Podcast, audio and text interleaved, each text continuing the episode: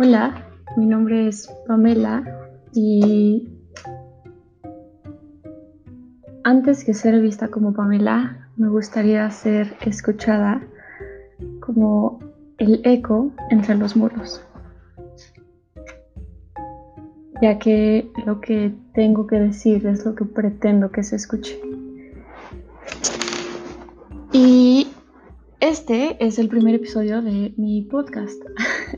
La verdad es que tenía ganas de hacer un podcast desde hace tiempo, pero no sabía de qué quería hablar. Y fue cuestión de un poquito de vida y emoción para que para que pudiera tener el primer tema de qué hablar. Y les quiero contar una historia, la cual va a estar seguida de un pequeño escrito que hice y de una invitación. Entonces, eh, empecemos con la historia.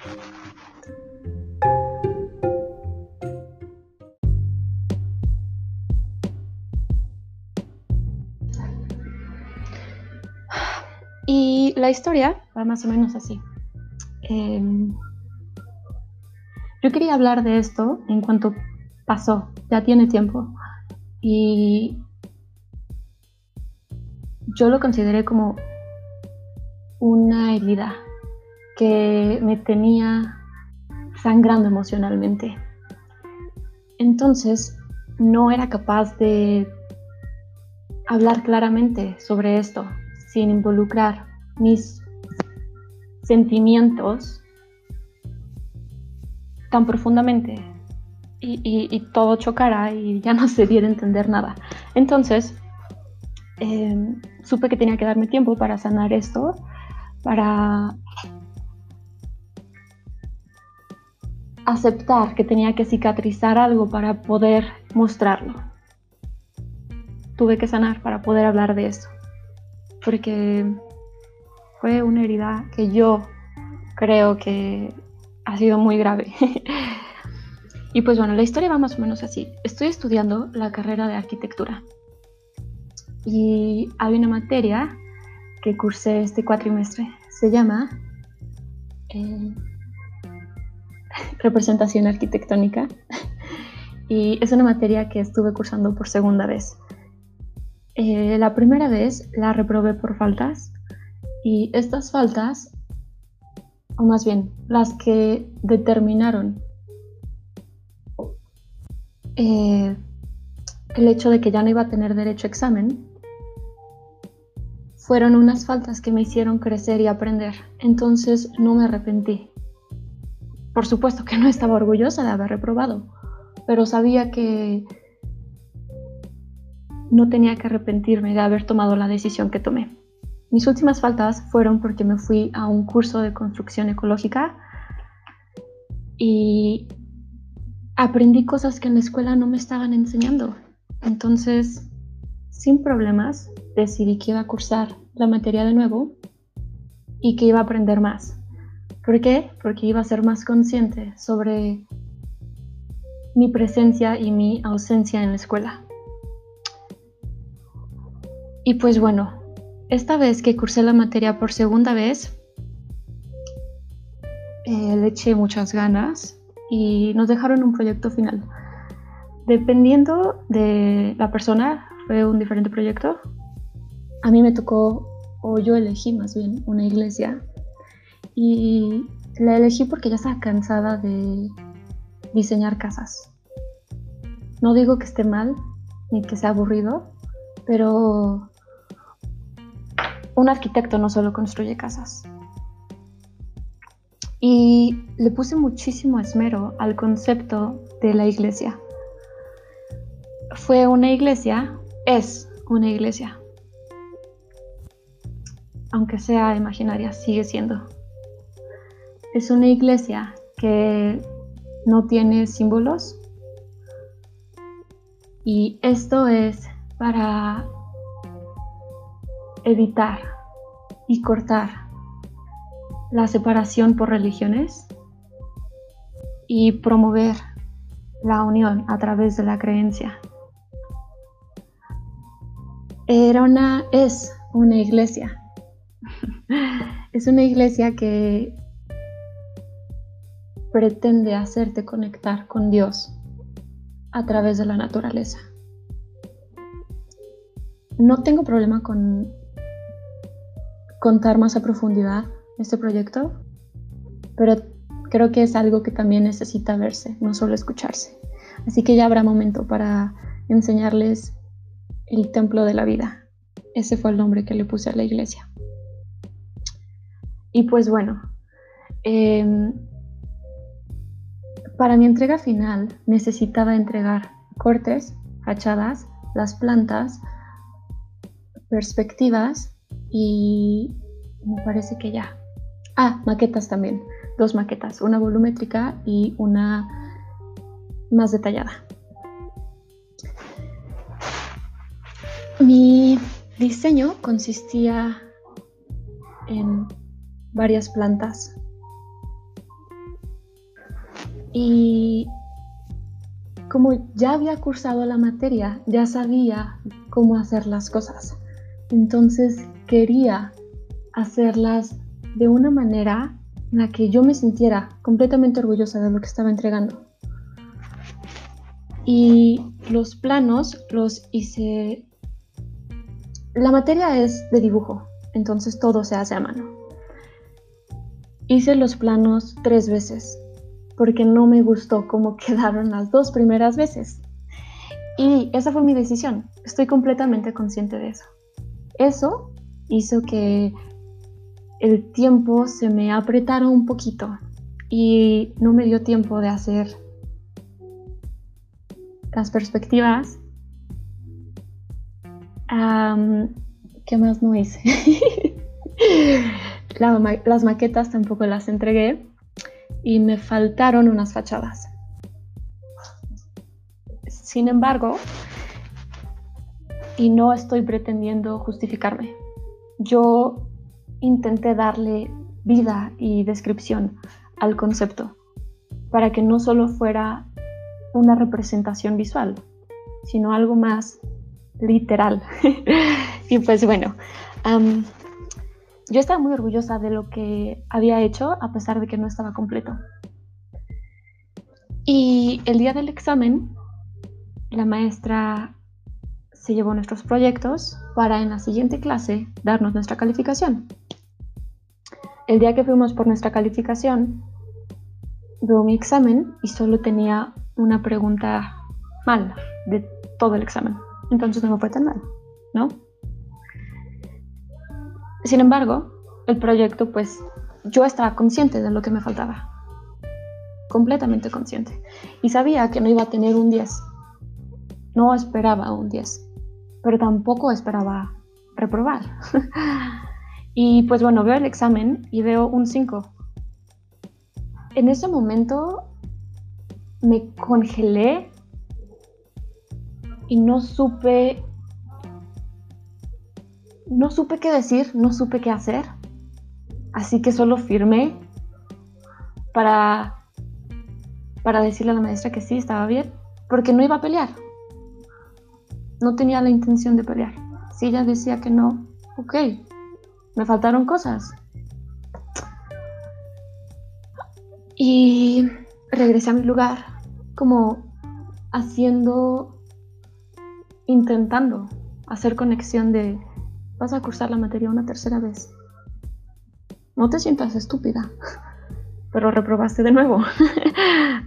Entonces, bueno, ya llego a mi lugar y están unas compañeras, amigas, que me preguntan cómo te fue y les digo, saqué cinco. De verdad. Sí, es que me faltaron cosas. O sea, sí, pero tu proyecto estaba muy chido, Pamela. Estas fueron las palabras. Sí, pero... Bueno, sí. Pamela, ¿estás consciente de que yo hice una maqueta? Sus palabras, no las mías. Es un cubo. Y otra chica me dijo, yo hice mi maqueta en el salón, antes de entregarlo. Otra chica me dijo, Pamela, yo copié de internet los planos. Y fue cuando regresé a mí o me descongelé, por así decirlo. Y me empezaron a decir, Pamela, no, ve y habla con la maestra, no es posible, nosotros sacamos siete, tú vas a sacar cinco, no tiene sentido. A mí también me faltaron cosas por entregar, tal vez no tantas como a ti, pero pues como que no tiene sentido. Así que voy con la maestra, me espero a que todos se vayan. Y le pregunto a la maestra, maestra, ¿por qué saqué cinco? Ah, bueno, pues es que te faltan las cosas, Pamela. Sí, o sea, yo sé que me faltó, pero no es justificación la mayoría solo hizo una planta. Yo hice cinco. Y lo hice tres veces. Eso fue mi decisión. Pero creo que eso también dice algo. Y la maestra, esto fue lo que yo vi. Agarró su calculadora, aprieta unos números y me dice, ok, seis. Así de fácil. Y ese seis se sintió como si fuera por lástima, entonces me dolió aún más que ver el 5. Sin embargo, sabía que no, no sabía qué tan capaz o qué tanto le iba a pegar a mi ego cursar esa materia una tercera vez, sabiendo que ya sé los temas, ya sé hacer las cosas. Acepté el 6, le dije a la maestra muchas gracias y me dijo, entrega las cosas completas y le dije, así va a ser maestra. Me fui y cuando llegué a mi casa me rompí en llanto porque no por calificación ni por el número, sino porque estuve a punto de creer que mi idea, mi concepto y mi visión no tenían nada de valor sentí que se me estaba partiendo el alma, sentí que me estaba sangrando el alma, sentí que fue la peor manera de romperme el corazón que he sentido en toda mi vida. Y lloré varios días, incluso unas semanas. y, y pues bueno, estoy lista para hablar de esto y aquí estamos. Esa es la historia. Sin embargo,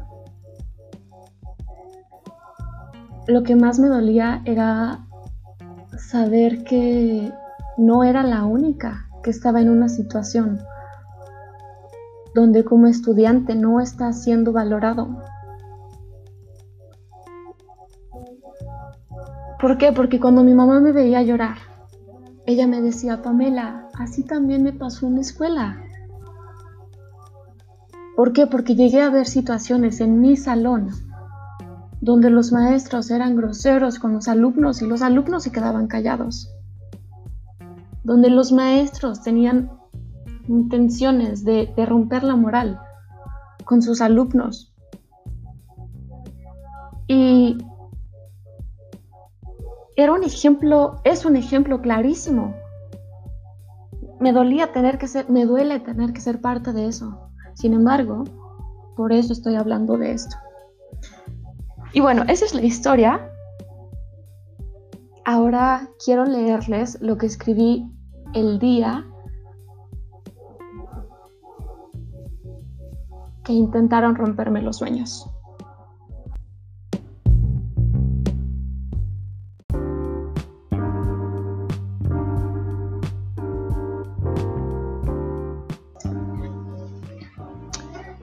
17 de diciembre del 2019.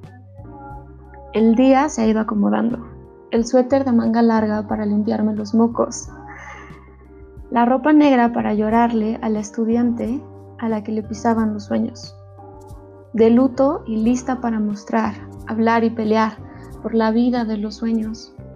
Porque ya es suficiente de maestros que ven hacia abajo cuando hablan con sus alumnos porque estudiar no tiene que ser venganza del maestro, porque él la tuvo peor, porque estudiar es un derecho, no un lujo, porque estudiar implica querer, aprender implica respeto y enseñar implica dedicación. en todo el sentido de la palabra. Porque educar es una forma de criar. Y si de por medio se quiere imponer miedo, injusticia e inmoralidad, ¿qué se espera para mañana? Si para eso se supone que se estudia, para tener la paz del mañana. Si se supone que cuando ustedes los maestros ya no estén, nosotros los estudiantes seremos las voces que resuenen en los salones. Pero ¿qué vamos a enseñar si ustedes estaban ocupados mientras nos metían miedo en el mañana? ¿Hablar de un peor pasado mañana? Aquí es donde yo marco la línea que nos une más de lo que quieres que nos separe. Porque es aquí donde te voy a mostrar que aprender es un deleite y que es un instinto humano una necesidad.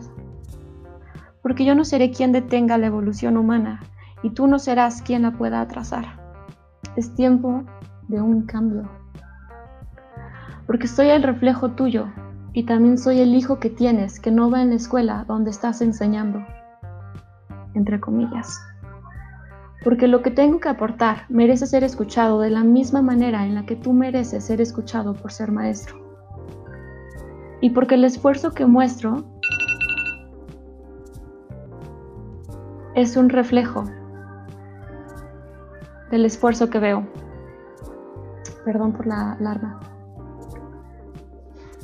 Porque en la escuela se aprende que la vida es la única escuela y que al final el maestro fue alumno y el alumno maestro. Y porque el día que mueres solo se te califica qué sentido le diste a la humanidad y qué tan humano fuiste. Ya no me quieras romper los sueños. Y fue una manera más de comprender que no estás fallando mientras estés aprendiendo. Sí, fallé porque no entregué el proyecto completo. Pero aprendí que tal vez esto tenía que pasar porque es una situación que se ve más de lo que debería verse. Es una realidad constante que no debería estar aquí. Esto es algo de lo que quiero hablar porque es algo de lo que no he escuchado. A pesar de que es algo que se está viendo. Y ese fue mi escrito.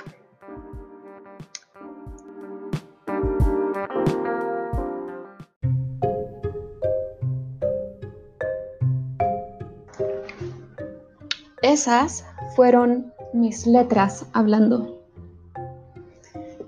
Ahora me gustaría invitarlos. ¿Por qué? Porque estoy segura de que tú tienes una historia que cuenta una injusticia, que se cometió dentro de un salón, dentro de una escuela. Una voz a la que quisieron callar por la edad que tenía. Y quiero dar un poquito de contexto. Mientras sucedía eh, el proyecto, mientras yo le estaba intentando dar vida al templo, a la vida, estuve viendo muchos documentales. El nombre del documental es uno, pero son varios episodios.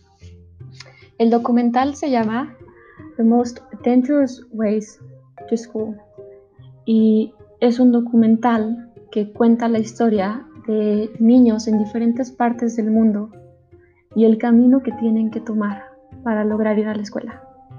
Es gente que llega a vivir en situaciones de pobreza extrema y que tiene que tomar caminos que implican seis horas de caminata, poner su vida en peligro y alejarse de sus padres para tener la oportunidad de aprender y cambiar su futuro. Tenemos que darle la importancia que se merece la educación porque la educación es lo que nos permite evolucionar, cambiar las cosas, ser mejores. No estoy diciendo que cierto nivel de educación va a ser el que te permita lograrlo.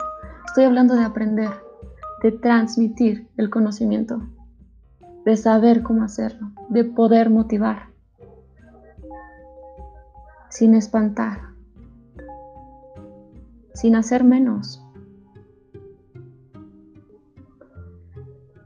Entonces, quiero invitarlos a que vean un episodio de este documental. El episodio es de México y son dos casos de dos familias diferentes y cómo tienen, cuál es su proceso para que sus hijos lleguen a la escuela. ¿Cuál es el proceso de los niños para llegar a la escuela?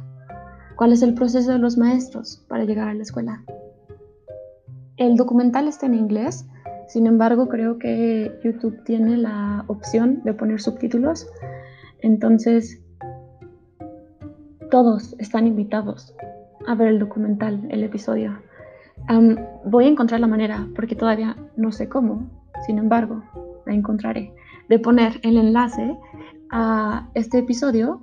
Y la verdad es que son muy interesantes porque te permiten ver el mundo desde otro lugar, a pesar de que sigas estando en tu casa. Y también te permiten ser un poquito más consciente sobre lo afortunado que eres, a pesar de que te creas uno de los desafortunados. Y a pesar de que a mí me, partió el alma saber que casi me creo la idea de que mis ideas no tienen valor y el alma me estaba desbordando en lágrimas, sabía que yo seguía siendo de las personas que tienen lo que por alguna razón allá afuera me quieren pintar como un privilegio cuando en verdad es un derecho y una necesidad humana, la educación. Yo seguía siendo las personas que no tienen que caminar seis horas, que tienen que comer todos los días, que pueden ver a sus papás e ir a la escuela. No puedo imaginarme la idea de ser una de esas personas que tiene que tomar uno de los caminos más peligrosos para ir a la escuela. Sin embargo, puedo verlo y ustedes también. Yo creo que no soy la única que tiene ganas, esperanza y energía para cambiar la situación, porque no es justo, porque en algún lugar del camino nos perdimos y no pasa nada, siempre y cuando podamos aceptarlo para así pensar cuál es el rumbo que tenemos que tomar ahora. Es una invitación en nombre de todas las injusticias que tuvimos que aceptar entre comillas, en nombre de la educación. A ti, que tienes el privilegio, el presente y la decisión de elegir qué futuro mereces. Una invitación a todos, porque todos merecemos el derecho de aprender, de evolucionar y de elegir.